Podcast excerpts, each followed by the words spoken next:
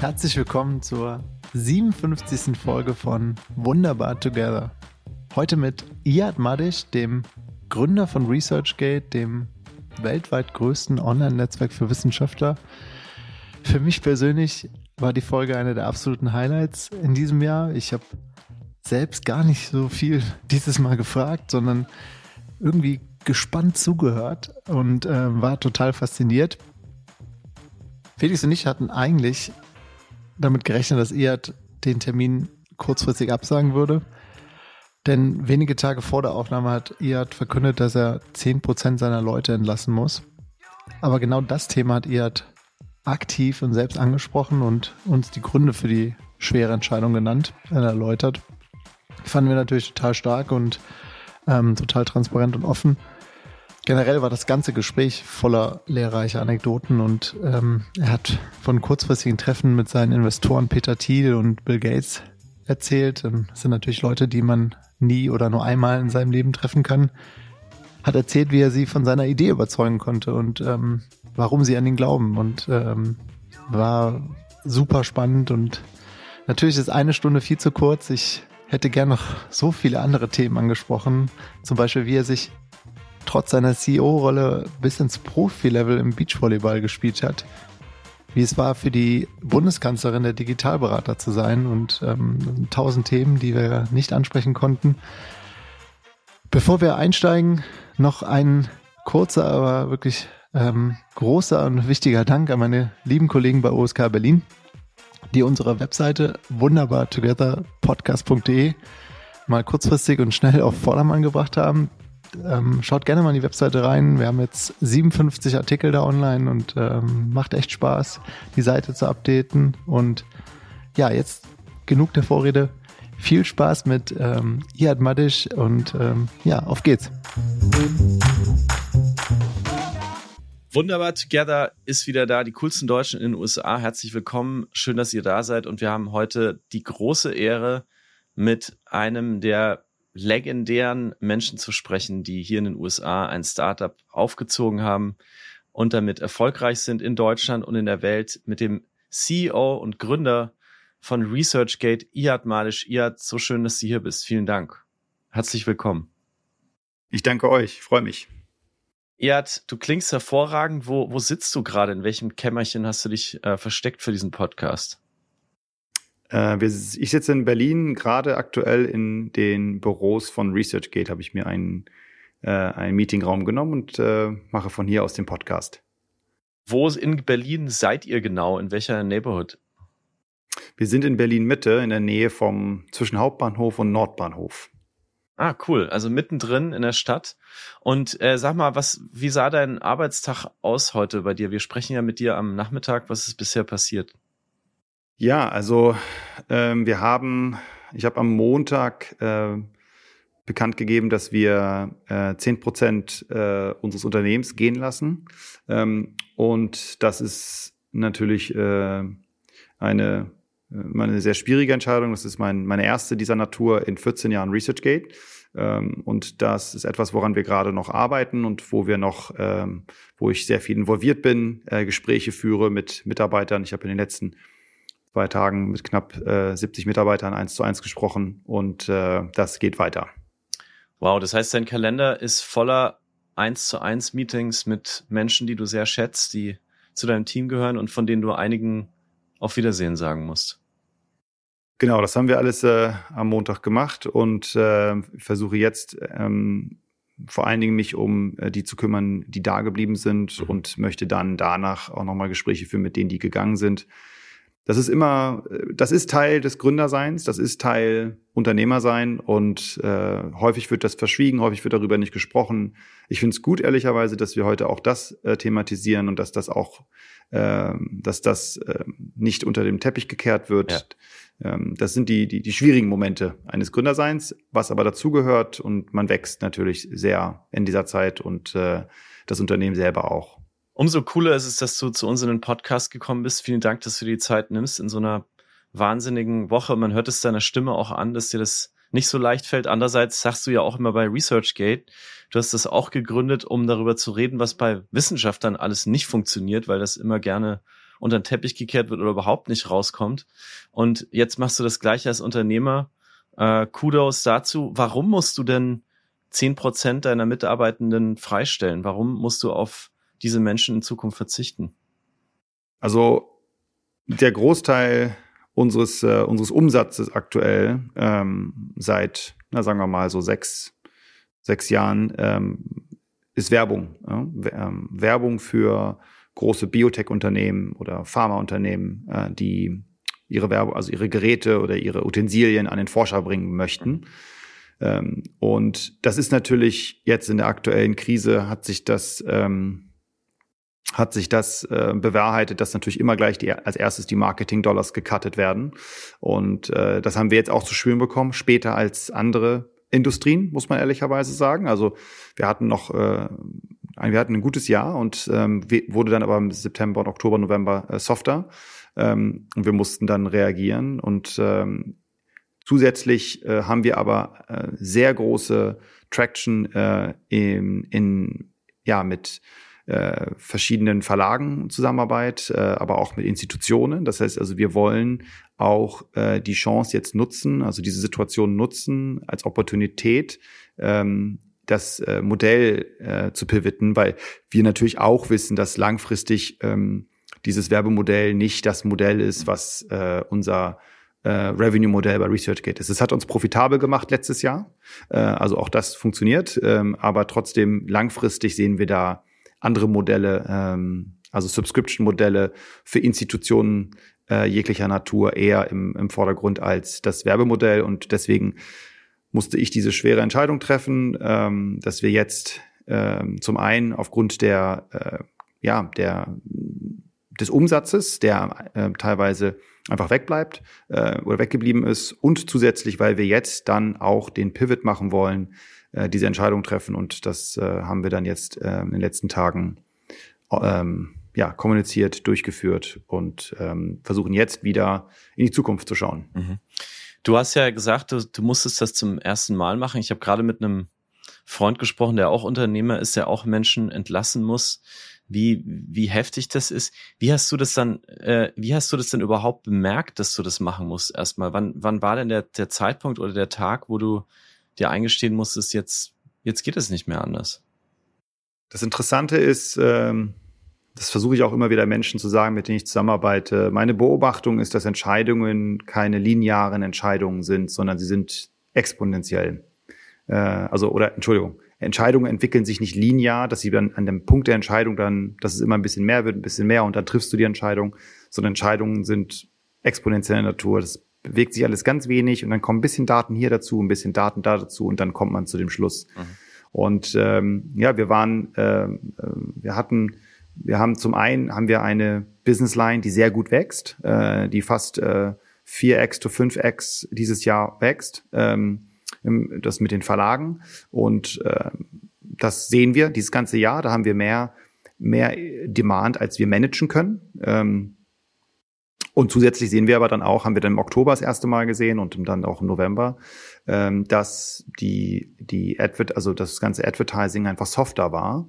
Und ähm, wir haben dann die, die strategische Planung gemacht äh, im, im, äh, im, jetzt zwischen Oktober und November und ähm, haben uns dann über haben dann auch die Pläne uns angeschaut für die nächsten Jahre und ich habe dann einfach äh, gesagt, ich wäre ein rücksichtsloser CEO, wenn ich jetzt die nächsten Jahre auf Advertising setze, ähm, weil wir alle wissen, dass alle Advertising-Modelle jetzt in den nächsten Jahren leiden werden.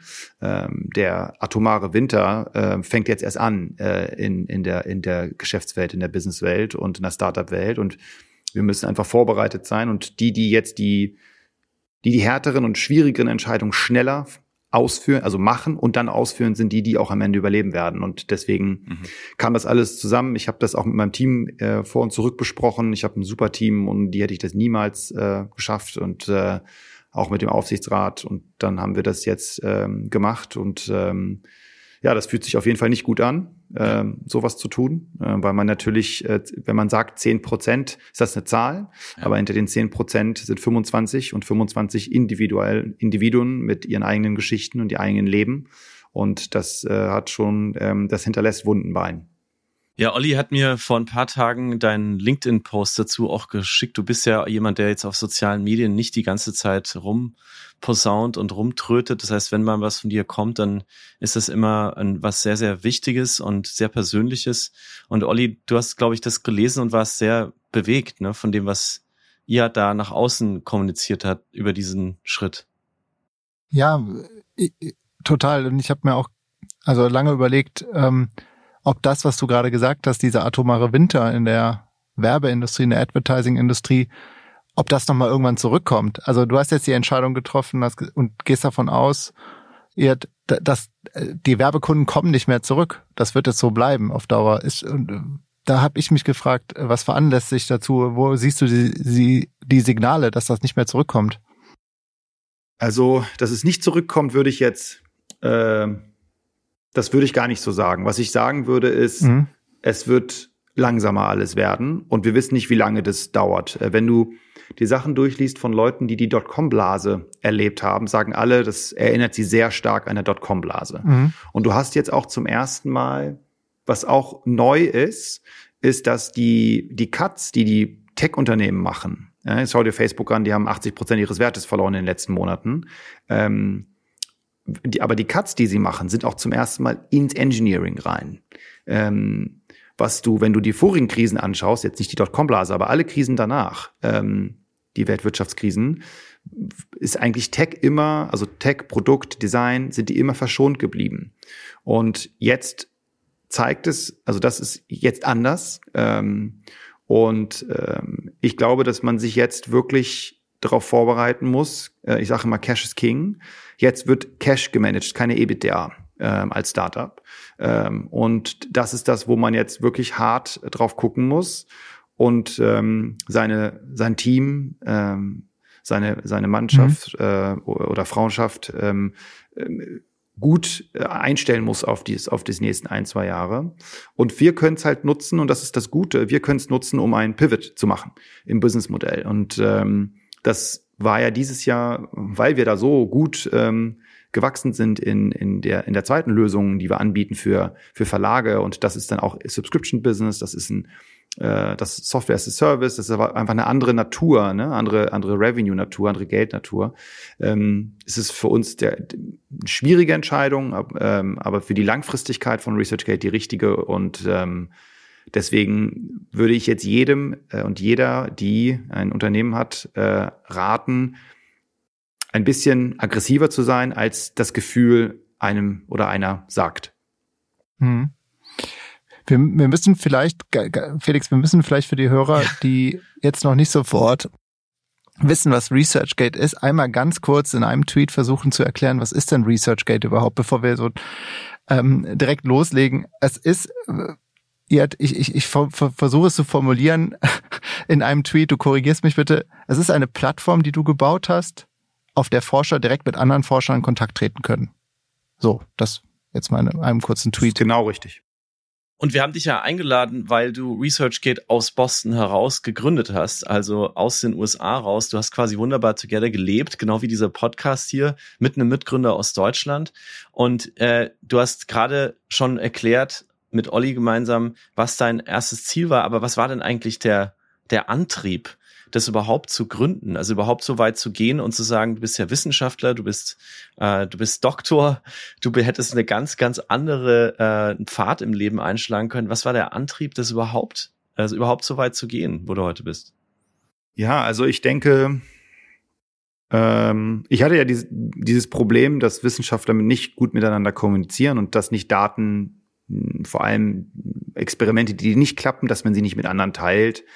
Das ist einfach ein Problem in der Wissenschaft und wir wiederholen Probleme oder wir wiederholen Experimente von anderen Wissenschaftlern, äh, ohne äh, auf, das, auf den Fundus und den Wissen von anderen Menschen zugreifen zu können. Und das zu lösen, gibt es mehrere Wege. Ne? Man kann es als Forschungsprojekt angehen, äh, man kann es als Unternehmen angehen oder man kann drüber schreiben. Ähm, und äh, ich hatte das Gefühl, dass durch äh, meinen Mitgründer, ähm, dass wir sagen, hey, das Unternehmertum ist vielleicht die Lösung. Ja, wir sollten das als Tool sehen, um das Problem, was in der Wissenschaftswelt existiert, ähm, anzugehen. Und das war auch der Grund. Ich wollte nie Gründer sein. Also wenn du mich jetzt vor zwölf Jahren irgendwie gefragt hättest, was willst du mal sein? Ich hätte dir gesagt, ich will in der, ich will in der Forschung bleiben, ich möchte Arzt sein, ich möchte äh, den Nobelpreis gewinnen in der Medizin äh, um, äh, und äh, würde das gerne machen, indem ich HIV bekämpfe. Das war mein Traum und den habe ich in der neunten Klasse meiner Deutschlehrerin ähm, gesagt. Ähm, und das war mein Ziel. Und dann kam die Idee, boah, wenn wir alle Wissenschaftler der Welt auf eine Plattform vereinen und es dazu führt, dass die Wissenschaftler dadurch nicht die Fehler anderer Wissenschaftler wiederholen und dann dadurch auch äh, Kollaborationspartner finden. Damit können wir alles ändern und, äh, und viel mehr, als ich als einzelner Wissenschaftler ändern könnte. Und das war dann der Anstoß zu sagen, ich äh, werde die akademische Karriere auf Eis legen und werde äh, das Risiko äh, eingehen und äh, Unternehmer sein. Und warum Harvard? Also wie hast du dann diesen Weg nach Harvard genommen, um letztendlich das von dort äh, zu gründen? Während des Studiums, äh, ich hatte ja meine Doktorarbeit äh, in der Virologie gemacht, also ich habe mit Viren gearbeitet und ähm, hatte dann äh, mit 23 meine Doktorarbeit fertig und habe gesagt, okay, ich möchte gerne einen anderen Forschungsbereich bearbeiten und äh, habe dann parallel noch meine Forschung in der Virologie gemacht. Ähm, witzigerweise äh, mein Mitgründer, äh, den habe ich damals in die Virologie geholt und der hat dann seine Doktorarbeit in Deutschland noch gemacht. Und er hat dann auch teilweise Experimente von mir mitgemacht, die ich konzipiert hatte. Ähm, ich wollte aber was anderes machen, also bin ich, habe ich dann mich für ein Stipendium beworben an der an dem Massachusetts General Hospital, also der Harvard Medical School. Und äh, wollte, habe dann gesagt, ich möchte gerne im Imaging-Bereich was machen. Und bin dann äh, bei Professor Rajiv Gupta äh, am MGH in der Radiologie als Forschungsassistent, also als Forscher reingekommen und durfte dann dort Forschung machen im Bereich äh, Bildgebung. Und äh, war dann in, Bo in Boston und bin dann ähm, am Ende des Studiums ja dann ist ja die Idee ResearchGate entstanden, habe mich dann erstmal entschieden, wieder zurück nach Deutschland zu gehen. Das ist ein bisschen chaotisch. Hm. Und dann war ich in Deutschland, hatte dann erstmal äh, als Arzt gearbeitet bei Professor Manz in der Gastroenterologie, weil ich natürlich Geld verdienen wollte. Habe dann aber nach drei Monaten gemerkt, dass ich beides, also sowohl ResearchGate als auch Arzt sein, nicht kombinieren kann und habe dann meinen damaligen Chef in Deutschland gefragt, ob er mir eine halbe Stelle gibt, äh, weil ich die andere halbe Stelle an ResearchGate arbeiten möchte. Und ähm, ja, der Professor äh, hat mich dann angeschrien, äh, hat gesagt, Irt, Sie sind 27, Sie sind fast Professor, äh, Sie können der jüngste Professor der Geschichte Deutschlands sein. Warum schmeißen Sie Ihre akademische Karriere weg? Äh, kriegen Sie diesen Füllefanz aus dem Kopf? Mhm. Ähm, und dann habe ich in der Sekunde gesagt, gut, dann kündige ich, hm, habe dann gekündigt und bin dann, äh, habe dann meinen Professor in Harvard angerufen und gesagt, äh, Rajiv, ich würde das gern machen, das kann die Welt verändern. Und Rajiv sagte, komm rüber, ich äh, organisiere dir das Visum, ich gebe dir eine halbe Stelle und ich gebe dir sogar Geld als Investment für dein Unternehmen, damit du ResearchGate aufbauen kannst und die Server bezahlen kannst. Und ähm, das Beispiel zeigt, wow. ich bin dann zurück in die Staaten gegangen. Das Beispiel zeigt äh, grandios ähm, und sehr bezeichnend, äh, wie der kulturelle Unterschied ist zwischen Deutschland äh, und den USA im akademischen System. Und äh, genau, und dann bin ich zurück in die USA und ich bin jetzt, muss man ehrlicherweise sagen, das möchte ich kurz sagen, weil es mir sehr wichtig ist. Ich habe dann Jahre später hat sich dann der Professor Manns, der dann äh, von der Presse, ich habe ja seinen Namen nie genannt, weil ich nicht wollte, dass man in irgendeiner Weise äh, ihn da durch den Kakao zieht oder sowas. Äh, er wurde aber durch die Presse dann Professor Füllefanz genannt, weil ich ja den Namen nicht genannt habe. Also wurde dann immer die ganzen Stories wurden immer wurde er Professor Füllefanz genannt. Irgendwann meldete sich dieser Professor Manns äh, bei ResearchGate an vor sechs Jahren, etwa sieben Jahren. Wow. Und äh, bekam ist ein Nutzer geworden. Da ich, das ist doch nicht wahr, das ist der doch. Und dann ein paar Wochen danach bekam ich eine E-Mail von ihm und sagte, äh, lieber Herr Madisch, es gibt eine Tumor-Konferenz, ich würde Sie gerne einladen als Keynote-Speaker zu der Geschichte von ResearchGate. Und ich bin dann da, das natürlich angenommen, bin dann dahin zu der Konferenz und gleich am Anfang sagte er, er hat mir mich einge, äh, eingeleitet, das Ganze, und er sagte, ja, das ist Herr Madisch.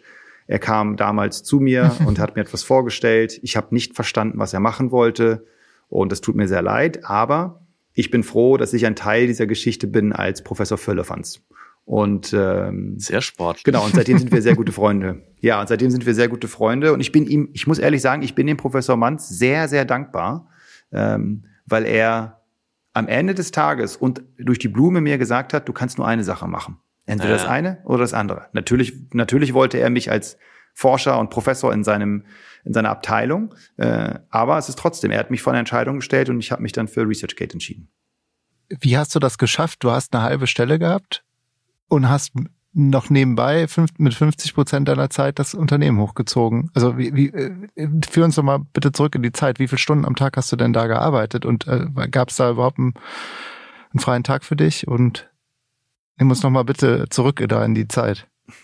Ja, ähm, nee, es gab nicht viel freie Zeit. Ich habe äh, ich habe auch, glaube ich, äh, auch im Studium habe ich sehr, ich habe ja doppelt, ich hatte ein Doppelstudium, ich hatte ja Medizin und parallel Informatik studiert. Ähm, und halt die, die Forschung natürlich. Ich hatte schon immer sehr viel gearbeitet, weil mir das einfach Spaß gemacht hat. Äh, und dann auch in der Zeit, als ich dann in den USA war, ähm, war das schon viel, aber es hat mir irgendwie Spaß gemacht. Das war so äh, etwas, wo ich irgendwie ähm, sowohl in der Forschung als auch in ResearchGate, aber klar, ich habe relativ schnell gemerkt, dass mir das ResearchGate-Thema wichtiger war und wurde als die Forschung mm, und habe dann aber äh, ja ich war so mehr oder minder auch dann der, der Leiter des Labors und ähm, musste mich dann da auch äh, im Regen natürlich regelmäßig blicken lassen und Dinge tun und Dinge, mhm. Experimente mhm. konzipieren, Experimente machen. Ähm, ja, aber ich habe dann auch irgendwann zu Ratschiv gesagt, Ratschiv, ich glaube, ich werde bald diese halbe Stelle auch nicht mehr machen können. Das mhm. war nach einem Jahr etwa. Und dann bin ich ja in, nach San Francisco geflogen. Ich habe ja dann damals äh, äh, ganz stumpf, hat mir eine Freundin in Boston gesagt, eine Amerikanerin, sie so, hey, ihr, die, die dein Business verstehen, sind im Silicon Valley, nicht hier. Mhm. Und äh, ich habe dann einen Flug gebucht und bin dann ganz stumpf äh, nach San Francisco geflogen. Und ich so, okay, jetzt bin ich hier, was mache ich jetzt? Und äh, genau. Oh, ohne irgendjemanden zu kennen. Und, genau, ich kannte gar keinen. Ich kannte gar keinen. Ja. Wow. Und äh, ja, und dann habe ich mich durchgenetzwerkt und bin dann äh, äh, auf äh, durch mehrere ähm, Ecken bin ich dann auf Matt Kohler ähm, gekommen und ja, Matt Kohler, damals kannte ich den nicht und äh, der war ja Mitgründer von LinkedIn und äh, zweiter Mitarbeiter von Facebook ähm, und dann auch späterer Investor von vielen anderen großen Tech-Plattformen. Ja, und als ich den getroffen habe, war, ging die Geschichte los von ResearchGate, also die zweite Geschichte dann. Das ist ja auch ein Vertrauter von dir bis heute, oder? Also der, der Mensch, den du damals begegnet bist, ihr seid auch ungefähr gleich alt, der ist so wie so eine Art Confidant von dir geworden. Ja, und das ist auch etwas, was ich in einem Investor noch nie gesehen habe. Äh, der ist wie Mitgründer gewesen. Ähm, und das Verständnis war für mich wie ein Mitgründer von ihm. Für mich äh, im Nachhinein, wenn ich das jetzt die letzten zehn Jahre mit ihm analysiere. Wir sind immer noch sehr, sehr eng. Er ist sehr involviert, immer noch bei ResearchGate. Das muss man sich auch mal vorstellen. Welcher Fonds äh, zwingt einen nicht äh, zu verkaufen nach zehn Jahren? Der hat gesagt, hey, mach dir mal um die Fondsstrukturen keine Sorgen. Ich äh, äh, der hat äh, wirklich, also da, da hat er sich um alles immer gekümmert und war wie Mitgründer. Und er hat mir, als wir uns getroffen haben damals, und er hat sich ResearchGate angeschaut und äh, nach mehreren Slides sagt er zu mir so, hey, warum machst du das persönlich? Warum? Und da habe ich gesagt, naja, weißt du, ich will den Nobelpreis gewinnen für, für das hier. Und da merkte er, mhm. wow, der Typ äh, will nicht nur Geld machen, sondern ihm geht's wirklich um die Mission. Ähm, und äh, hat zu mir gesagt, pass auf, Wissenschaft ändert sich nicht über Nacht wenn du für das Long Game da drin bist, mache ich das mit dir und ich helfe dir, das Ding hochzuziehen. Und ich habe zum Glück äh, über sehr viele kleine Umwege dann am Ende dem Ganzen zugesagt und ähm, bis, bis jetzt immer noch sind wir sehr, sehr gut befreundet und schätzen uns sehr und äh, er ist mein größter Mentor. Und wie hat sich deine Jagd nach dem Nobelpreis entwickelt seit dieser ersten Begegnung? Ähm, ja, das hat sich äh, verändert. Meine Sicht darauf hat sich verändert. Ich habe irgendwann für mich rausgefunden, hey, es geht gar nicht darum, dass du den Nobelpreis gewinnst, sondern es geht darum, dass die Forscher, die deine Plattform benutzen, schneller zum Nobelpreis kommen. Und äh, versuche eigentlich dadurch jetzt ähm, mit ResearchGate anderen Forschern es zu ermöglichen, diesen Weg einzuschlagen, den ich nie, den ich nie äh, erreichen konnte. Hast du Nobelpreisgewinner auf der Plattform, also Menschen, die ihre Forschung dort vorantreiben? Ja, wir haben, ähm, ich glaube, so knapp 90 Nobelpreisträger auf ResearchGate. Äh, jetzt so fast immer, wenn du die Nobelpreisträger dir anschaust, jedes Jahr sind das so 70 Prozent der aktuellen Nobelpreisträger sind auf ResearchGate. Ähm, früher halt vor zehn Jahren so gut wie keiner. Mhm. Ne? ähm, also nicht nur so gut wie keiner, sondern wirklich keiner. Und genau, und äh, das war das ist äh, auch immer wieder schön zu sehen. Ne? Wir haben da auch so ein kleines Icon, so ein Nobel Laureate Icon, äh, was wir neben dieses Profil hinlegen können, äh, was ihm natürlich gar nicht gerecht wird, aber ich finde es trotzdem immer schön, mir das anzuschauen, dass wir das dann auch in den Profilen der Wissenschaftler dann abbilden. Sehr cool. Was, was mich interessiert ist, wa warum konnte diese Geschichte in den USA passieren und wäre vielleicht so von der Gründung her nicht in, in Deutschland passiert? Sie wäre auch nie in Deutschland passiert, denke ich. Ähm um es nochmal noch klarer zu sagen. Ich hatte ja viele Gespräche mit deutschen Investoren und da sehe ich auch immer noch ein, eine Challenge, eine, eine, Herausforderung für das deutsche System. Äh, vor allem jetzt auch in der aktuellen mhm. Zeit werden wir natürlich sehen, wie viele Leute, wie viele Firmen, wie viele äh, Risikokapitalgeber ähm, das so überleben, diese Zeit und auch die richtig, auf die richtigen Pferde setzen. Ähm, das, die, die, die Herausforderung ist, ist, dass man, wenn man eine Community aufbauen will, und das ist ja eine Community, was wir sind und was ResearchGate darstellt, muss man wirklich den Fokus gerade am Anfang sehr stark auf die Community stellen. Und wenn man versucht, sehr früh Geld zu verdienen, dann hat man, ja, dann kreiert man zwei eigentlich Unterschied, also sind es ja zwei Produkte. Äh, das Geldverdienen an sich ist mhm. ja auch ein Produkt und dann das Produkt für den Forscher und das funktioniert nicht. Ähm, und äh, das ist etwas, was Matt Kohler durch LinkedIn und Facebook äh, ja schon erlebt hat und wusste, wie die Mechaniken sind und die Strategien sein müssen, um äh, als Unternehmen erst ein gutes Produkt zu bauen und dann die Monetarisierung voranzutreiben. Äh, und das, das, diese Denke, muss man leider sagen, ist noch nicht so verbreitet in Deutschland und wie gesagt, äh, ich glaube, dass es sehr schwer ist, dass wir, wir sind da noch weit weg. Man muss da einfach äh, realistisch sein. Ähm, wir in Deutschland sind wir da noch ein bisschen weiter weg ähm, als das, was in den USA jetzt, aber auch in China schon so vonstatten geht. Mhm. Jetzt hast du wirklich auch, muss man sagen, so ja super Investoren, also amerikanische Investoren, die sind so prominent, kann man sich gar nicht vorstellen. Ähm, ich denke da an Bill Gates, ähm, Ashton Kutcher, Peter Thiel. Mich interessiert, wen, wen hättest du gerne als nächstes? ja, wie sage ich das jetzt am besten? ich hatte mal ein Angebot von jemandem, den ich als nächstes hätte haben wollen, den habe ich aber abgelehnt. Ähm, jetzt wird's interessant. Und ja, ja, habe ich nie, habe ich nie, habe ich nie offengelegt, wer das ist, und ihr kriegt das jetzt auch nicht aus mir raus. Aber vielleicht magst du ja erzählen, was dich dazu bewogen hat, Nein zu sagen. Ja, also das, ja, das ist, glaube ich, ein, äh, genau, das war äh, nicht lange her, ähm, vor vier, fünf Jahren. Wir waren, du musst dir das so vorstellen, wenn man äh, so ein Unternehmen aufbaut und komplett aufs Produkt fokussiert, wird man eine Produktorganisation. Das heißt also, alles wird für den Nutzer gemacht. Alles. Hm. Und die gesamte Organisation ist um den Nutzer aufgebaut. Also die gesamte ResearchGate-Organisation und die Firma ist um den Nutzer aufgebaut.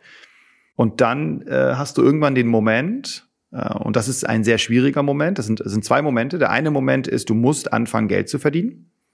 Das ist kulturell ein sehr schwieriges Thema, ja, weil du natürlich gerade am Anfang, wir hatten äh, unglaubliche, äh, unglaubliches Talent äh, damals, in der, in der wirklich in der frühen Phase sehr konzentriert. Ähm, und das waren alles Menschen, die für den Nutzer das gebaut haben. Und irgendwann musst du aber sagen, hey, wir müssen jetzt auch Geld machen. Ähm, und äh, das findet natürlich dann nicht jeder gut. Ähm, und dann hast du einen Kulturshift. Den musst du irgendwie überdauern und den musst du, den musst du schaffen, dass du eine Balance kreierst zwischen der Monetarisierung und äh, den Nutzen für den, für den, für den Wissenschaftler. Also was Gutes tun äh, und dabei aber auch Geld verdienen. Ähm, das ist eine schwierige Transition, das ist nicht einfach. Und die dann dazu parallel verlaufende ähm, äh, Veränderung war, dass wir von Gründer geführtes Unternehmen in ein, sagen wir mal, professionelles, gemanagtes Enterprise uns umwandeln müssen. Und das ist ja auch immer ein Moment, wo oder an dem sich Gründer zerstreiten können, an dem sich, äh, an dem Firmen kaputt gehen können. Ähm, und das war, das war eine Zeit, in der dann diese Person äh, kam und mir äh, ein sehr gutes Angebot unterbreitet hat und ich aber gesagt habe, mehr Geld in die Organisation reinzuwerfen jetzt ist nicht der richtige Weg. Wir müssen erst einmal die Kultur verändern, bevor wir mit dem mehr Geld überhaupt was anfangen können. Mhm. Und ähm, Matt hat mir damals gesagt, er findet die Entscheidung sehr gut, sie ist aber sehr risikoreich. Wenn sie aber funktioniert, ähm, wird das Unternehmen viel stärker werden, als es hätte sein können mit mehr Geld. Und ähm, durch Unterstützung von Matt äh, haben wir diese Transition dann auch geschafft. Und man muss auch einfach ehrlicherweise sagen, meine beiden Mitgründer äh, waren da sehr, sehr hilfreich, weil sie, ähm, also mein Sören und, und Horst sind die beiden Mitgründer und Sören hat zu mir gesagt, ihr das ist nicht die Rolle, die ich ausfüllen möchte und es ist äh, nicht mhm. das, was ich machen möchte. Ich möchte bei ResearchGate bleiben ähm, und ich möchte hier weiterhelfen. Aber äh, er hat damals die ganzen Sales-Teams geleitet, die gesamte Monetarisierung geleitet, da waren 100 Leute unter ihm und das war einfach, das möchte, wollte er einfach nicht. Und dann äh, habe ich gesagt, okay, ich übernehme das und fange an, das umzubauen und Leute zu holen, die das schon mal gemacht haben. Und Horst ähm, hat zu mir auch damals gesagt, als wir die Veränderung beide ähm, wollten, äh, für die technologischen Teil, weil er CTO war, hat er auch gesagt, ja, sag mir einfach, was ich machen soll. Ich bin dir jetzt äh, so lange, ich bin dir so lange gefolgt, ich folge dir weiter. Äh, und mhm. beide haben, beide Gründer sind immer noch bei ResearchGate nach 14 Jahren und äh, haben Rollen innerhalb des Unternehmens, äh, welche sie äh, ausfüllt, welch, welchen ihnen Spaß macht. Und äh, das zeigt, dass man nicht als Gründer, Mitgründer auseinandergehen muss, wenn die Rollen sich in einer Organisation ändern. Und äh, das war der Grund, warum wir das, warum ich damals auch das Geld nicht genommen habe. Jetzt hast du natürlich die Frage, wen hättest du gerne als nächsten Investor sehr elegant umschifft? ähm, hast du darauf eine Antwort? äh, nee, habe ich keine. Ich habe eine, aber die werde ich jetzt äh, nicht aussprechen. Und mit, äh, Olli hat es gerade angesprochen, mit den Superstars, die bei dir investiert haben. Das sind ja auch inzwischen Menschen, die ja, äh, das sind ja Prominente, das sind ja für alle Menschen eigentlich auf der Welt Namen, die bekannt sind. Peter Thiel, Bill Gates, Ashton Kutcher. Wie oft sprichst du mit denen? Also du hast erzählt jetzt schon mit Matt Kohler, hast du so eine Art ähm, Hochzeit gemacht. Das war, ihr, ihr seid seit Jahr und Tag miteinander eng verbunden. Er ist wie so ein Mitgründer im Hintergrund. Wie ist das mit den Leuten, äh, die diese Investoren Superstars sind? Wie, wie, wie eng kommunizierst du mit denen? Also wir haben das ist ja so, dass du am Ende, wenn du so Investoren dir an Bord holst, dir ja vor allen Dingen auch immer das Team mit an Bord holst. Das ist ja, was ich auch immer Gründern sage. Nehmt euch jetzt nicht nur, holt euch jetzt nicht nur den Namen, sondern schaut auf das Team, was um diese Person herum ist. Ja, es gibt viele große Namen und dann hast du aber um diese großen Namen herum nicht das optimale Team für das, was du tust. Und das kann natürlich dazu führen, dass du am Ende trotz des Namens dir vielleicht ungünstige äh, Interaktionen in dein Unternehmen holst. Und jetzt im Fall, sagen wir mal, von Peter Thiel, äh, hat ja dann Luke Nosek. Äh, Luke Nosek ist natürlich auch ein großer Name, Mitgründer von PayPal, erster Investor von SpaceX, sitzt auch im, im Aufsichtsrat von SpaceX. Ähm, hat äh, ist ein sehr auch enger äh, Freund von mir geworden und Kompane ähm, und er sitzt auch im Aufsichtsrat bei uns. Das heißt also, da ist das Team wichtig und der ist auch für mich das Sprachrohr und der hilft mir, wenn Verstehe. ich Verbindungen brauche in die in die PayPal Mafia zum Beispiel, ja, ähm, oder in andere in andere Bereiche. So. Ähm, und äh, ich habe ja auch zum Beispiel David Sachs hat bei uns investiert, ja, ähm, auch gelernt äh, kennengelernt durch Luke. Ähm, und äh, das ist äh, dann, wenn man dann noch mal bei Bill ist das genau dasselbe. Ähm, klar, Bill hat uns auch hier im Büro besucht äh, und so weiter und einer der intelligentesten Menschen, die ich in meinem Leben so getroffen habe. Aber zugleich das Team um ihn herum ist einfach 1A. Mhm. Und das ist das, worauf man optimieren sollte. Jetzt muss ich aber doch nach süffigen Anekdoten fragen. Also du, du bist diesen Menschen ja begegnet, die sind bekannt dafür, dass sie sich auch sehr abschirmen, dass sie nicht mit jedem mal schnell Kaffee trinken gehen. Kannst du mal erzählen, welches bisher so deine Lieblingsbegegnung war mit ähm, vielleicht einem dieser großen Menschen, vielleicht die erste Begegnung, die dich besonders umgehauen hat? Also ich fand beide Begegnungen gut. Mit Peter Thiel fand ich die Begegnung gut und ich fand die Begegnung mit, mit Bill Gates gut. Ähm, da müsst ihr entscheiden, welche ihr hören wollt oder beide hören wollt. Das müsst ihr entscheiden. Dann fangen wir mal mit Peter Thiel an. Genau, ich hatte erst Luke kennengelernt und er hat mich dann zu einem, ja, zu einem Partners-Meeting eingeladen von Founders Fund. Ähm, und äh, Peter Thiel kam äh, ein bisschen zu spät und kam dann rein und hat sich dann direkt neb rechts neben mich gesetzt und ähm, hat sofort angef hat so gesagt, hey, ich habe drei Fragen an dich und ähm, hat dann die drei Fragen gestellt. Hm. Und nach der letzten Frage, du wirst jetzt fragen, welche Fragen er mir gestellt hat. Ich kann mich nur an die dritte Frage erinnern, leider. und die dritte Frage war, welche Meinung hast du, du persönlich, mit der du immer wieder mit anderen Menschen aneinander gerätst und du trotzdem sie beibehältst? Ähm, genau, das war die Frage. Die habe ich ihnen dann beantwortet. Ähm, und zwar hast du und, gesagt? Äh, ich habe gesagt, dass eine offene Wissenschaft trotz Konkurrenzdenken zu mehr Output führen wird und zu einer wiederum offeneren Wissenschaft. Also das ist ein, dass Leute nicht trotz der Öffnung sagen, oh, ich behalte die Daten auf jeden Fall erstmal für mich, sondern dass die Geschwindigkeit des Teilens, das Geschwindigkeit des Offenseins sich erhöhen wird durch die Plattform, äh, die wir aufbauen. Und äh, genau, das war dann meine Antwort. Und dann ist er nach der Antwort aufgestanden, hat dann die eine Hand auf die Schulter von Luke gelegt und die andere Hand auf, äh, auf, auf meine Schulter und sagte dann nur zu Luke, äh, I want to invest into the sky, doesn't matter how much it cost. Und ist dann rausgegangen. Ähm, das war der Moment, als Founders Fund, würde ich sagen, die Entscheidung getroffen hat, äh, in ResearchGate zu investieren. Ähm, genau, und bei Bill Gates war es ein bisschen komplizierter. Damals hatte mich Matt äh, Kohler gefragt, wen ich gerne als nächsten Investor haben wollen würde. Und ich hatte gesagt, Bill Gates. Und er meinte, na gut, das ist auch für ihn nicht so einfach, an den ranzukommen. Mhm. Ähm, Hat es dann aber geschafft, durch verschiedene Verbindungen mich mit jemandem zu verbinden, der die rechte Hand von Bill ist, äh, Boris. Und ich hatte dann mit Boris telefoniert und er meinte, ja, komm doch hierher, äh, stell mir doch mal das vor und bin dann nach Seattle geflogen. Und äh, im Meeting, als ich angekommen bin, sagte Boris zu mir, pass auf, ähm, äh, Bill Gates macht eigentlich kein Investment in Tech ähm, und äh, deine Bewertung ist zu hoch und das weiß nicht, ob das Produkt überhaupt passt und Bill Gates hat auch überhaupt keine Zeit für ein Meeting in den nächsten in den nächsten Monaten. Gut, dann habe ich äh, gedacht, boah Gott, das hättest du mir auch sagen können, bevor ich hier äh, ja. irgendwie 13 Stunden fliege. Genau. Und dann habe ich aber trotzdem gesagt, okay, jetzt machst du das Beste draus. Und nach, ja, nach 10, 15 Minuten hat Boris angefangen, sehr nervös auf seinem Handy hin und her zu klicken. Und hat dann irgendwann gesagt, äh, immer wieder sagt er, er, er muss dich treffen, er muss dich treffen, he has to meet you. Und ähm, dann wusste ich natürlich, dass er von, ähm, von Bill Gates spricht. Und dann sagte er nur so, wo bist du denn nächste Woche? Bist du in Europa oder in den USA?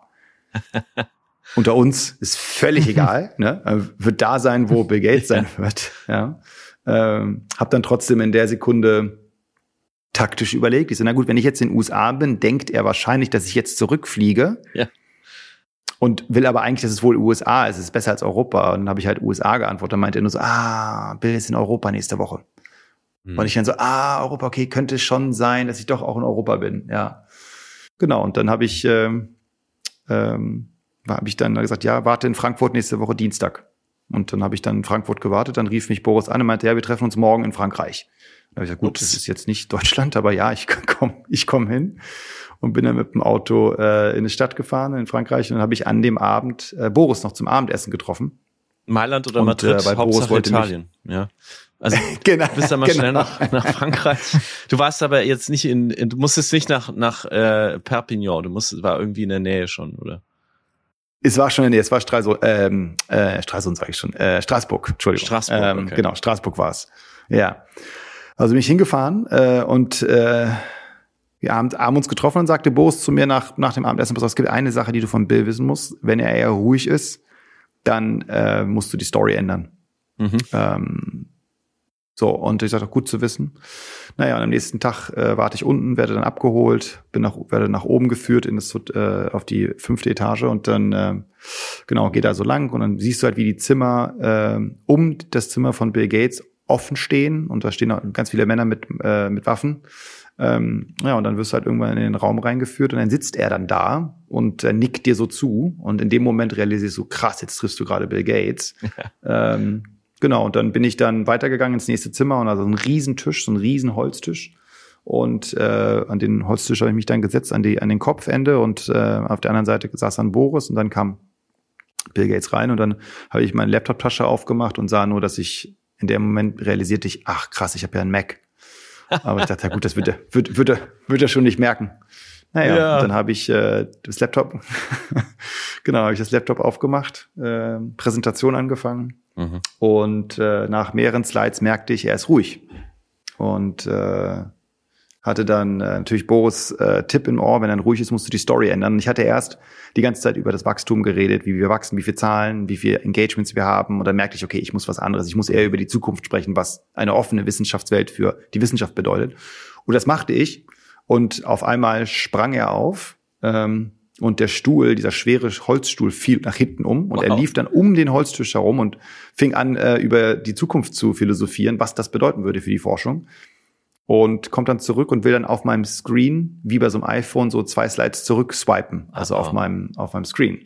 Und geht natürlich nicht. Ne? Und dann hat er, dann hat er versucht andersrum, ging auch nicht. Und dann hat er so die, die, das Laptop-Cover, äh, also den, den Bildschirm so nach vorne gebeugt und meinte nur, nur so, oh, just a Mac. Just a so, ja, just a Mac, genau.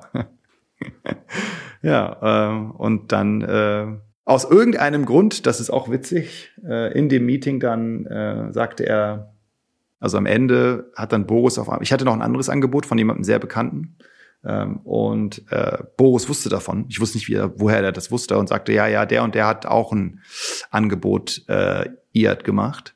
Und dann sagte, Bo, äh, sagte Bill nur, ja, wir sind aber besser als der.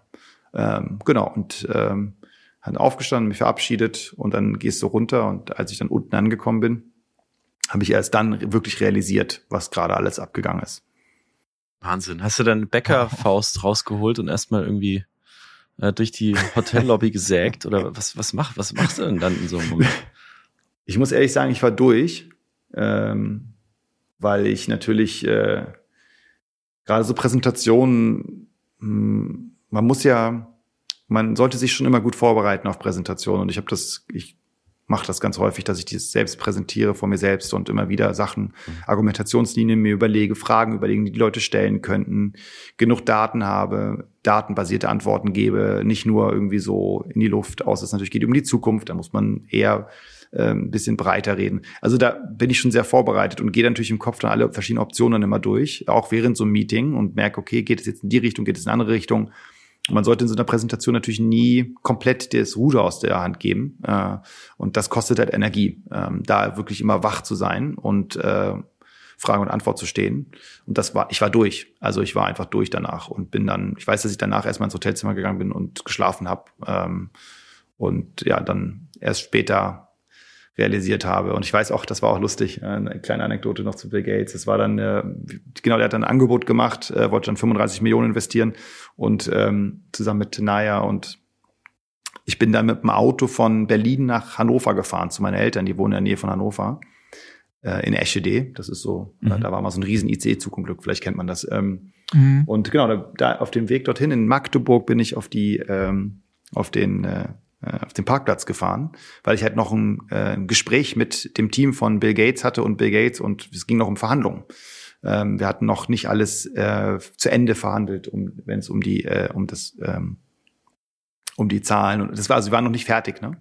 Und ich war halt, ich habe mich dann extra, wenn du auf so, du kennst ja diese Raststätten, da kannst du dich da hinstellen, wo die Autos stehen, da sind immer sehr viel, oder du gehst halt da, wo die ganzen Lastwagen stehen, da ist halt eher ruhiger. Ja. Ähm, habe mich dann da mit meinem Golf, äh, Golf 4 da auf diesen Lastwagenparkplatz gestellt. Und ähm, ja, ich, das Gespräch geht los. Und ähm, genau und ähm, irgendwann klopft richtig dolle jemand an meine Scheibe. Oh und ich sehe, oh, es ist ein Polizist, scheiße. Und ich bin halt gerade im Gespräch, ne? Wirklich so das letzte finale Gespräch mit Bill Gates. Das ist super wichtig. Und ich mache nur die, äh, die, die, mach die Scheibe runter, ne? also auch manuell, ne? nicht, nicht elektronisch. Ähm, und äh, ich sag so, hey, ja, ich weiß, ich darf hier nicht parken, aber ich rede gerade mit Bill Gates. Und ähm, der, der Polizist sagt, der, der Polizist sagt nur, ja, genau, und ich bin Michael Jackson. Du musst hier trotzdem jetzt weil sie können hier nicht stehen bleiben. ja, genau, das war dann der Moment, wo auf dann, der anderen Seite immer auch gefragt, what's going on there? Ich so, yeah, yeah, just a moment, guys, just I have to move my car. Ja, äh, genau, das war dann der Moment, der letzte, das letzte Gespräch, wo dann der Deal dann äh, festgemacht worden ist.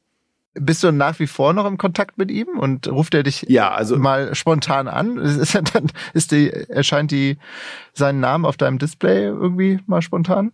Äh, spontan nein. Ähm, ich bin mhm. mit seinem Team sehr eng. Ähm, okay. Also da gibt es äh, drei Leute, mit denen ich sehr, sehr eng bin. Mit Boris natürlich noch sehr, sehr eng. Der von damals, der arbeitet jetzt nicht mehr für Bill, der hat jetzt einen eigenen Fonds aufgebaut.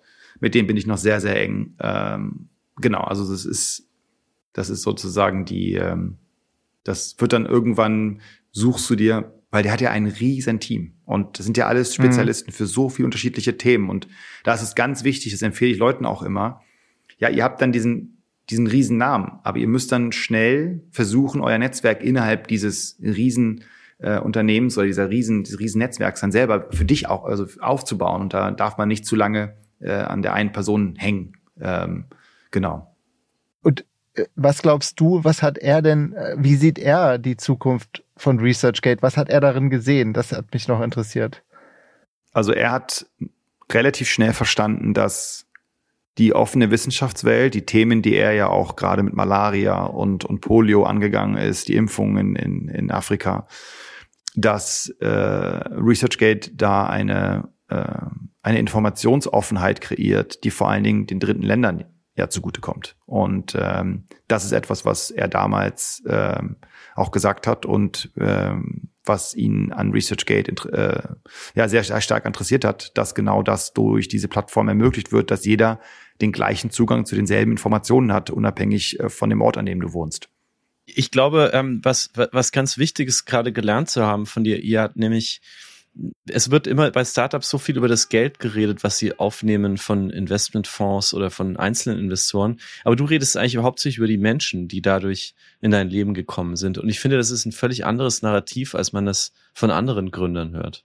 Ja, das ist, ähm, ich, äh, ich, ich meine, ich coache ja nicht, also weil ich, also ich, andere Gründe, ich habe einen Gründer äh, mal an meiner mal an die Seite genommen, also gecoacht für vier Jahre von von der Gründung bis zum Verkauf von Alibaba. Ähm, und dem habe ich das auch, also ähm, der hätte, das hätte sehr, sehr groß werden können.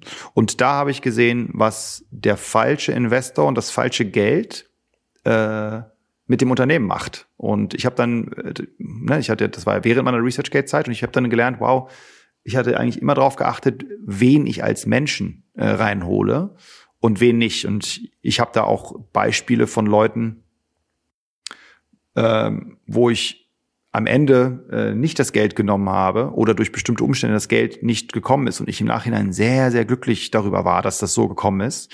Ähm, man sollte immer auf die Leute optimieren, immer. Niemals aufs Geld, niemals aufs Geld optimieren, immer auf die Leute. Und ähm, vor allen Dingen wird es dann wichtig, äh, nee, es ist eigentlich immer wichtig, aber umso wichtiger, wenn Krisenzeiten kommen, weil dann brauchst du Leute um dich herum, die, die an dich glauben, die, ja, die mit dir zusammen als Gründer, Mitgründer wirklich dann auch da sind und nicht nur äh, ja, einmal im Quartal äh, ins, in die Aufsichtsratssitzung kommen, mhm. äh, schlaue Sachen sagen und dann im nächsten Quartal, äh, äh, nächsten Aufsichtsratssitzung ein Quartal später gar nicht mehr wissen, was sie irgendwie drei Monate vorher gesagt haben. Und ich habe das absolute Glück, dass ich äh, tolle, äh, tolle äh, Leute an meiner Seite habe. Und ich auch jemand, den ich vor kurzem erst an Bord geholt habe, ähm, Ralf Kunz heißt er. Ralf äh, lebt in äh, Berlin, ist ein, war selber Wissenschaftler, Physiker, dann Gründer, erfolgreicher Gründer, hat danach ähm, seine, seine Firma auch verkauft, ähm, hat auch in anderen großen äh, Firmen gearbeitet, äh, technologisch fit, sehr smart. Und ich habe von vielen Leuten immer gehört, boah, der ist unangenehm und äh, und so weiter. Das ist so sein Ruf. Aber ich sage dir, der Typ ist halt einfach gut. Der ist direkt und ehrlich. Ja, da, da kriegst du direkt, mhm. also da kriegst du direkt auf die Fresse, aber ehrlich. Und du weißt warum. Und ich arbeite mit ihm so gut zusammen und bin wirklich ein großer Fan von ihm, ähm, dass ja, ich, ich, ich, kann, ich kann verstehen, warum andere Menschen das, das vielleicht damit nicht umgehen können. Und dann verstehe ich aber warum wiederum, warum sie es also verstehe ich trotzdem wieder nicht, warum sie es nicht können, weil genauso Leute brauchst du. Und mhm. ich, Ralf hat zu mir gesagt, und das ist, die ist einer der größten Learnings, die ich in den letzten vier Jahren oder drei Jahren hatte. Ralf sagte zu mir, Irt, eine Sache, die du brauchst, du brauchst um dich herum operativ starke Leute. Das, was du brauchst. Du brauchst keine Visionäre um dich herum. Du brauchst operationally strong, excellent Leute. Genau. Und genau, du musst, und das, und das war wirklich life-changing für mich. Und ähm, Matt hat zu mir mal gesagt, alleine für den Kommentar war es wert, dass er bei uns jetzt ist. Mhm. So, und das ist etwas, wo ich wirklich, ähm, ja, ich bin ein großer Fan von dem Ralf und er hilft mir und es auch jetzt entwickelt sich gerade eine sehr tiefe ähm, Verbundenheit und tiefe ähm, ähm, ja, Ko Kollaboration zwischen ihm und mir. Und der Fonds ist mir eigentlich völlig egal, ja, ähm, hinter dahinter. Und das ist das, was wo ich wirklich Gründer immer wieder äh, sozusagen ermutige, fokussiert auf die Leute und was sie euch bringen, nicht auf das Geld. Weil das Geld ist halt irgendwann leer und ja. dann ist halt, der Ratschlag ist viel mehr wert. Iyad, ich würde gerne ähm, eine kleine Kurve mit dir schlagen ins letzte Drittel unseres Gesprächs und über Wissenschaft sprechen, weil jetzt haben wir sehr viel über dich als Gründer und Unternehmer gesprochen. Du hast ja auch eine Wahnsinnswoche ähm, und es ist toll, dass du dir überhaupt Zeit nimmst für, für unseren Podcast hier in dieser wilden Phase deines Unternehmens. Aber du bist ja im Herzen Wissenschaftler, du bist Virologe und ich habe oft an dich gedacht, auch äh, in dieser Covid-Zeit, wie ist das eigentlich auf ResearchGate und auch bei dir abgelaufen? Wie sehr hat sozusagen ResearchGate dazu beigetragen, dass in der Covid-Zeit sich Dinge viel schneller entwickelt haben in der Virologie, als man das jemals zuvor ja in der Menschheitsgeschichte und in der Wissenschaftsgeschichte äh, beobachtet hat? Ja, wir hatten, ähm, wir haben sehr schnell als ResearchGate innerhalb von vier Wochen innerhalb von ResearchGate eine sogenannte Subcommunity gebaut ähm, für die Covid-Researcher. Das war ein Feature, was wir schon immer mal haben wollten. Ähm, und dann haben wir gesagt, komm, wir, wir fast-tracken das jetzt und haben das äh, zusammengebaut. Und das waren ähm, ja, ein Großteil aller Covid-Wissenschaftler ähm, waren dann auf, waren, sind ja auf ResearchGate so oder so gewesen, haben sie dann dadurch halt zusammengebracht. Und sehr viele Dinge sind dadurch entstanden. Ja, also äh, ja sowohl von äh, Daten, die miteinander geteilt worden sind in verschiedensten Bereichen, auch Daten zu, ähm, wie verbreitet sich das Virus, wie äh, wie schützt man sich, äh, wie kann man jetzt große Gesellschaften daran anpassen. Also die verschiedensten Themenbereiche wurden in dieser sogenannten Subcommunity äh, diskutiert. Das war für uns sehr, sehr interessant zu sehen, weil wir natürlich eine Art Live-Experiment dieses Features gemacht haben, äh, in einer stressigen, in einer stressigen Zeit, wo die gesamte Welt auf, auf dieses eine Thema geguckt hat. Ähm, und da haben wir sehr viel daraus lernen dürfen, was wir jetzt versuchen wollen, auch für andere Wissenschaftsbereiche dann anzuwenden. Ja. Sehr cool. Und äh, hast du eigentlich, juckt es dich manchmal dann selbst auch zurück ins Labor zu gehen, wenn du Wissenschaftler so nah bei der Arbeit beobachten kannst, dank deiner Plattform? Ja, ähm, also es juckt mich manchmal selber wieder was zu machen. Ich habe ja dadurch, dass ich ja auch Informatik studiert habe, habe ich auch viel in den, also viel im Labor mit Technologie verbunden damals. Ich habe jetzt zum Beispiel am Wochenende, letzten Wochenende, ähm, hatte ich eine, eine Idee für eine Produktivitäts-App. Ähm, das habe ich dann selbst mal wieder programmiert in iOS, ähm, also in Swift, ähm, mich dann da reingelesen, mal wieder selber was zu machen. Das mache ich dann schon einfach selber ähm, und äh, setze mich dann Wochenende hin und, und entwickle dann das und ja, nutze die App jetzt selber, ja. Genau. Du hast am Wochenende einfach mal eine App entwickelt. Genau, ja. Und die, die äh, ich, ich saß mit, äh, mit, mit, mit Fabian, heißt der, ähm, der ist auch Podcaster. Wir saßen irgendwie zusammen und ich habe ihm von äh, einer Idee erzählt, die ich schon immer mal hatte. Und äh, irgendwie meinte dann äh, in dem Gespräch ist mir ein, zwei Sachen klar geworden. Fabian hat mir auch nochmal gut Feedback gegeben.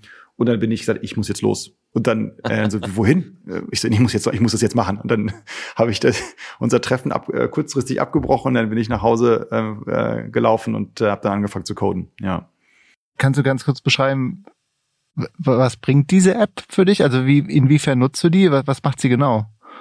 Also ich habe einen Weg gefunden, sehr einfach Gedanken abzuspeichern. Ähm, das war für mich immer das Problem. Es gibt so viele To-Do-Apps ähm, und ich habe gesagt, ich brauche etwas sehr Einfaches, sehr Cleanes, um Gedanken abzuspeichern. Und ähm, das habe ich jetzt als, ja, ich habe ich habe es Thoughts Collector erst genannt, dann äh, Jetzt heißt es Siri Dump, ähm, äh, also für Cerebro Dump. Also, ja, also, und das habe ich jetzt äh, gemacht und äh, habe jetzt ja ein paar Leute in meinem Unternehmen, die es alle cool finden, habe ich die jetzt als Beta-Version an die mit denen geshared und äh, ja, ich brauche diese das App. Das ist die Idee. Ich, ich brauche ich, ich brauch diese App. Ich, äh, ich, ich arbeite als Kreativer in der Agentur und ähm, ich habe den ganzen Tag irgendwelche Ideen und äh, die schreibe ich manchmal auf Zettel, manchmal schreibe ich sie irgendwie bei mir ins Handy, äh, auf, in den Notizen, ähm, dann schreibe ich sie zu Hause in der, in der Küche irgendwie auf dem Board.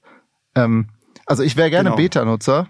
Ähm, schick mir deine E-Mail, dann äh, schick mir dein, du hast ein iOS, du hast ein Handy, ne? Das ist ein Apple-Handy, ja, oder? Genau, ja, ja. Perfekt, perfekt. Dann schick mir deine E-Mail und dann kann ich dir eine Beta-Version dazu geben. Ähm, ja, nice. genau. Das, das, ja, der Anfang Gerne. eines neuen Unternehmens, live bei Wunderbar Together. Äh, ja, ich habe äh, viel im Wissenschaftsjournalismus gearbeitet und war häufig auf der AAAS, dieser weltgrößten Wissenschaftskonferenz von der Organisation, die das Magazin Science herausgibt. Und jetzt arbeite ich auch mit der Frankfurter Buchmesse zusammen mit meiner Firma. Wir produzieren virtuelle Talkshows, wo du im vergangenen Jahr einen Vortrag gehalten hast und auch so die Verlagswelt für dich zu gewinnen versuchst, die Wissenschaftler, die publizieren, die Publikationen, die Wissenschaftler ähm, rausgeben und natürlich die ganzen Buchverlage, die in diesem Bereich unterwegs sind. Ich habe aber auch gelernt in der Vorbereitung für das Gespräch, dass du ähm, in dieser Wissenschaftswelt, ja, du hast ja da eine Rolle, die kein anderer hat und du bist auch nicht bei allen beliebt. Jetzt, wenn du ähm, auf so eine große Konferenz gehst in den USA, wo nur Wissenschaftler und Wissenschaftlerinnen sind und viele Verlage und äh, Konferenzmacher, die alle davon abhängen, dass die Wissenschaftswelt so bleibt, wie sie ist, wie, wie gehen die mit dir um? Was, was erlebst du da an, äh, an, an, an Vibes, die dir so entgegenkommen? Boah, das hat sich sehr krass in den letzten ähm, in den letzten Jahren verändert. Also wir werden ja auch, äh, wie ihr wahrscheinlich auch in euren in euren Recherche rausgefunden habt, wir werden ja auch verklagt von Elsevier, dem ähm, dem größten Wissenschaftsverlag der Welt. Ähm, und das hat natürlich begonnen, äh, also hat dazu geführt, dass uns alle ein bisschen äh, ja aus der Ecke heraus anders sehen. Ähm, ich war jetzt erst zum Beispiel auch bei einer Konferenz vor fünf, sechs Wochen in Charleston, das ist einer der größten Publisher, also Verlags- und und äh, Universitätsbibliothekskonferenzen äh, der Welt und ähm, ja, und da ist, muss ich ehrlicherweise sagen, ist die Art und Weise, wie die Leute mit mir umgehen, wie sie mich sehen, äh, ist ähm, ganz anders geworden. Also es ist eine ganz andere Art des Umgangs geworden. Sie äh, sehen ResearchGate als einen wichtigen Teil der Zukunfts also der, der Zukunft, der, der wissenschaftlichen Zukunft und ähm, wurde hier ein oder ich wurde, glaube ich, ein, zwei Mal wurde ich als Antichrist bezeichnet äh, in dem äh, in, in der Konferenz. Äh, aber ich, die Art und Weise, wie wir mit den Verlagen zusammenarbeiten, wie wir mit den Universitäten zusammenarbeiten, das ist auf einer ganz anderen, auf einem ganz anderen Niveau jetzt als noch vor paar Jahren. Und da hat sich ein großes Momentum entwickelt. Und ich habe vor, als die Klage losging, hm, in der Aufsichtsratssitzung mal gesagt, äh, und dafür habe ich damals von einem der Aufsichtsratmitglieder oder, oder Observer nicht so gutes Feedback bekommen. Ich habe gesagt, das Einzige, was wir jetzt schaffen müssen, ist Überleben. Und manchmal ist Gewinnen nicht Gewinnen, sondern manchmal ist Gewinnen einfach nur sich über Wasser halten. Und äh, das ist erstmal eine harte Message und die meisten wollen das gar nicht hören. Ähm, aber das war für uns äh, genau das, was wir tun mussten. Und das haben wir geschafft. Und jetzt äh, entwickeln wir uns gerade in die zweite Wachstumskurve rein. Ich würde sagen, eine Ökosystem-Wachstumskurve, dass das Ökosystem Wissenschaft äh, jetzt anfängt, äh, uns zu respektieren und zu akzeptieren und auch Teil des Netzwerkes zu werden. Und deswegen ähm, ist es ganz wichtig, trotz des, des, ja, des Gegenwindes, dass man an seiner Idee, an dem, was man glaubt, einfach äh, weiter klammert und weiter ähm, in diese Richtung sich vorarbeitet. Und das haben wir als Team extrem gut ähm, geschafft und sind deswegen auch da, wo wir jetzt sind. Also um das auch nochmal klar zu machen, letztendlich, die bezeichnen dich als Antichrist, weil auf deiner Plattform bei ResearchGate WissenschaftlerInnen ihre Arbeit veröffentlichen und das natürlich früher nicht ging, sondern die mussten zu einem wissenschaftlichen Verlag und der wissenschaftliche Verlag hat dann mit dieser Arbeit Geld verdient. Und das, diese Kette, diese Wertschöpfungskette, da bist du der Antichrist, die hast du quasi aus den Angeln oder hebst du aus den Angeln. So, sowohl und dann als auch natürlich die Tatsache, dass wir die erste Plattform sind, die Wissenschaftler oder Wissenschaftlerinnen zentriert aufgebaut ist, von Anfang an. Ähm, viele der, ne, der, der, der Geschäfte oder die Businesses, die aufgebaut worden sind in dem Wissenschaftlerbereich, waren häufig gedacht als Wissenschaftler zentriert. Wir haben von Anfang an eine, eine, eine, eine, ein Zentrum gebaut, in dem der Wissenschaftler wirklich auch in diesem Zentrum selber ist und die Wissenschaftlerin. Mhm. Und das ist etwas, was äh, viele versucht haben und keiner geschafft hat, außer uns. Ähm, und deswegen werden wir dafür vielleicht auch oder wurden wir lange dafür auch ja, beäugt, was macht jetzt diese Plattform? Weil natürlich klar, also es gab ja viele Plattformen, die in bestimmten Bereichen wirklich disrupted haben. Und ich mag das Wort Disruption nicht, aber sie haben disrupted. Und disrupted heißt, du gehst da rein, du malmst alles nieder ähm, und äh, dann ist alles kaputt und dann irgendwie gibt's einen Player oder einen Gewinner, der dann irgendwie da rauskommt.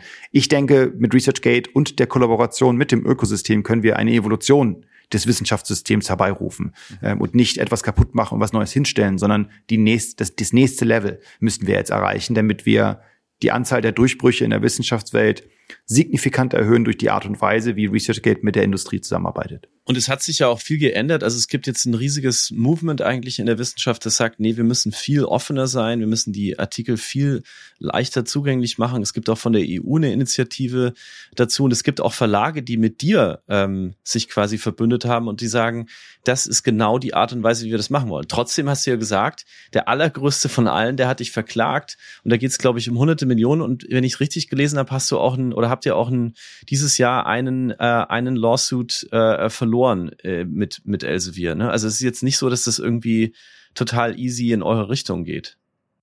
Absolut. Ähm, hast das alles richtig zusammengefasst. Ähm, wir werden ja sowohl in, ähm, in München als auch in USA verklagt. Ähm, wir haben auf der Oberfläche verloren äh, in München. Äh, in der Tiefe äh, haben wir aber äh, wichtige Siege eingefahren. Ähm, deswegen bin ich da auch sehr äh, frohen Mutes. Ähm, äh, ich denke, durch dieses Momentum, was wir im Wissenschaftsverlagssystem gerade haben. Also dieses Jahr, wir hatten letzt, also vor drei Jahren hat ein Verlag mit uns zusammengearbeitet. Das war Springer, Springer Nature. Das waren die Pioniere, würde ich sagen, äh, die als erstes mit uns gearbeitet haben. Das Jahr danach waren es drei Verlage. Dieses Jahr haben wir so viele Verlage in der Pipeline, dass wir es nicht handeln können. Ähm, und ich weiß, dass es ja so ist, dass wenn man Dinosaurier, die lange in diesem Geschäft waren, anfängt irgendwie zu pieksen, dass die halt auch irgendwann ein bisschen sauer sind. Ähm, und wir haben immer die Rechte der Copyright-Owner äh, respektiert und ähm, ich hoffe, dass wir wirklich da auch äh, mit Elsevier in eine andere Zukunft gehen können irgendwann. Äh, würde mich sehr freuen. Ähm, weil ich denke, es ist am Ende für den Forscher das Beste ist und für die Welt am besten ist, wenn äh, Elsevier und ResearchGate nicht äh, sich vor Gericht äh, miteinander schlagen. Springer ist ja bekanntermaßen ein Berliner Konzern. Elsevier sitzt, äh, glaube ich, in, äh, wo kommen die nochmal her? Aus ähm, äh, Holland, Englisch. Holland und dann aber natürlich auch international. Wo siehst du denn eigentlich die Wissenschaft wirklich florieren? Ist das, siehst du das eher in Deutschland die nächsten Jahre oder eher in den USA? Eine kleine Korrektur. Ich glaube, dass Springer, äh, Axel Springer ist Berlin, aber Springer Nature ist ein anderer Verlag. Die sitzen teilweise in London und teilweise in Stuttgart, glaube ich. Ah, okay. Äh, das nur noch mal so als kleine Korrektur. Dankeschön. Ähm, ähm, wo wird es florieren? Hm. Das ist ja das Spannende an Wissenschaft. Ähm, wir haben, also du hast halt auf jeden Fall China. Die wachsen extrem stark. Ähm, wenn du da schaust, wie viel Output kreiert wird, also wie viel wissenschaftliche Publikation. Ähm, wir haben jetzt da in China mehr Publikationen als in den USA. Das Interessante ist, wenn man sich Europa anschaut, hat Europa mehr Publikationen als sowohl China oder getrennt davon gesehen äh, USA. Aber Europa agiert nicht als eins in der Wissenschaftswelt.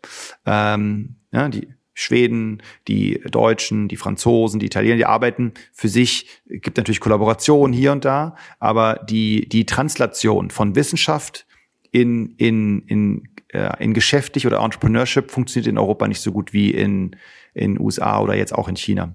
Und deswegen glaube ich, wird sich Wissenschaft da auch schneller entwickeln, wo man es schafft, diesen Translationsaspekt besser äh, äh darzustellen, äh, weil das häufig unterschätzt wird, was das dann auch für die Wissenschaft wieder bringt. Äh, wenn man es schafft, dass man eine gewisse Idee auch an den Markt bringt und dann auch äh, Feedback bekommt durch die Nutzung von dieser, äh, von der Idee oder von dem, was man in der Akademie ausgearbeitet hat. Ich habe noch eine, ich weiß, du musst in ein nächstes Meeting, aber ich habe eine Frage, die mir die ganze Zeit auf den Lippen brennt. Jetzt hast du wirklich eine echt krasse Woche hinter dir Warum hast du dir Zeit genommen für diesen Podcast in einer so krassen Woche? Ja, wir haben ja einen Termin gemacht, der ist ja jetzt schon etwas länger her, dass wir uns den abgesprochen haben. Das ist ja jetzt auch nicht erst letzte Woche. Und ich halte meine Termine, ich halte meine Absprachen, ähm, weil ich auch möchte, dass Leute mich als, äh, äh, als einen Menschen wahrnehmen, auf den man sich verlassen kann. Ähm, ich bin auch jemand, der sehr ehrlich und direkt dann auch sagt, wenn Sachen nicht gehen, dann sage ich nein, ich, es geht nicht wegen XYZ und ich sage sehr, sehr mhm. ungern Sachen ab, äh, muss ich ehrlicherweise sagen. Und deswegen ähm, habe ich das heute gemacht. Ich bin auch im Büro. Ich, heute hat äh, ein Mitarbeiter, ähm, der war vorher knapp neun Jahre bei uns, äh, hat uns vor einem Jahr verlassen, ähm, wollte eine neue Challenge haben und der leitet bei uns die System Operations Frank heißt er. Und der hat heute seinen ersten Tag wieder bei uns, nach einem Jahr woanders. Und ähm, für, vor paar Monaten haben wir, äh, habe ich ihn angerufen und gesagt, Frank, komm, was ist jetzt los? Ähm, und ähm, ja, äh, und er ist jetzt wieder zurückgekommen. Das hatte ich jetzt kurz bevor ich hergekommen bin, hatte ich mit ihm ein Treffen und äh, hatte da ein bisschen gutes Gefühl mir geholt nach den schwierigen Gesprächen in den letzten Tagen und habe mich dann gesagt, ich habe mich auch wirklich auf den Podcast gefreut. Und man muss dann auch in so einer Situation, finde ich, äh, einfach sich an sein Wort halten. Das ist mir sehr wichtig, dass ich da nicht ähm, äh, rüberkomme als jemand, der äh, sein Wort gibt und dann äh, das wieder ändert, es geschoben wird. Davon gibt es genug. Das ist, das ist einfach nicht mein Stil. Und es ist auch, äh, wie wir finden, total schön, dass du dich den Fragen auch gestellt hast und auch da Auskunft gibst und ähm, äh, ja dazu Stellung beziehst. Also das finden wir ganz toll. Eine wirklich letzte schnelle Frage, gerne, die wir jedem gerne, stellen. Gerne. Wen möchtest du, also Deutschen in den USA, hier in diesem Podcast mal hören? Kriegen wir äh, die Nummer von Peter Thiel vielleicht? äh, ihr wollten, soll es ein Amerikaner oder soll es jemand, eine Deutsche oder ein Deutscher sein? Deutscher, der einen starken Bezug zu Amerika hat, der eine Gründung in Amerika hatte oder in Amerika lebt und eine interessante Persönlichkeit ist und zu den coolsten Deutschen in den USA gehört. Mm. Habe ich nie drüber nachgedacht. Man müsste, ja, müsste mal gucken, ob man Peter Thiel, der, der, ob der Lust hätte, das zu machen. Ähm, I doubt it. Ich, hatte, ich habe hab gerade, ich habe gerade, aber sie ist keine Gründerin, aber ich habe gerade, äh, ich habe gerade an Angela Merkel gedacht. Ja. Äh, aber ist ja keine Gründerin oder mehr oder minder keine Gründerin. Die ist ja auch nicht in den USA, sondern die ist meinst in Deutschland. Du, meinst ja. du, Angela Merkel wäre leichter als Peter Thiel? in den Podcast zu bekommen? Na, ich habe wahrscheinlich genauso schwer. Äh, aber ich habe ja ein Jahr lang, äh, Entschuldigung, eine Legislaturperiode durfte ich ja der Digitalberater der Kanzlerin sein. Ähm, genau, das war dann, äh, die erinnert sich, glaube ich, ganz, weil das, das Foto damals mit der kurzen Hose und äh, der Superman-Cap, äh, daran erinnert sie sich schon. Also ja, wer weiß. Der Digitalrat war das damals, dem du, dem du angehörst. Und es gibt so vieles, eher, über das wir heute gar nicht sprechen konnten. Wir sind so dankbar, dass du dir so viel Zeit genommen hast. In deinem Leben gibt es so, so viel. Und in der Vorbereitung ist uns das auch richtig schwer gefallen, das einzudampfen vom begeisterten Leser, der du bist, glaube ich, zwei Bücher die Woche zum Beachvolleyball, Halbprofi, äh, zum Menschen, der regelmäßig äh, viel spazieren geht und sich seine Zeit einfach wahnsinnig gut anteilt, bis, einteilt, bis eben zum Antichrist der Wissenschaft, ähm, der es geschafft hat, was vorherzusehen, was die meisten in der Wissenschaft erst jetzt verstehen, viele, viele Jahre nachdem du dein Unternehmen angemeldet hast. Und es ist einfach eine Riesenehre, ähm, mit dir sprechen zu dürfen. Und ich hoffe, wir dürfen dich mal wieder einladen. Ähm, gibt es vielleicht noch was, was du zum Schluss sagen möchtest? Vielleicht Hast du noch ähm, eine Anmerkung für uns, wie wir mal auf diese Zeit zurückblicken werden? Du lebst ja immer ein paar Jahre in der Zukunft oder noch ein persönliches Mantra, äh, irgendwas, was du noch loswerden möchtest an unsere Hörerinnen und Hörer da draußen?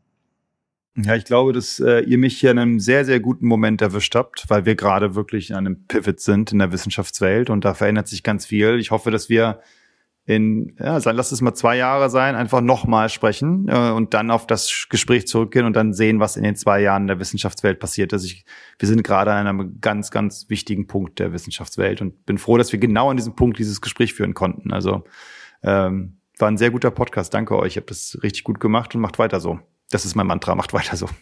Sagt Iad Madisch. Vielen Dank. Gründer und CEO von ResearchGate bei Wunderbar Together. Danke, Iad. Alles, alles Gute für die äh, Wellen, die auf deinen Tanker gerade einklatschen, dass du da gut durchsteuerst und das weiter so großartig machst und die unsere, unsere Welt für uns alle veränderst. Vielen, vielen Dank. Ich danke euch. Danke euch für die Zeit.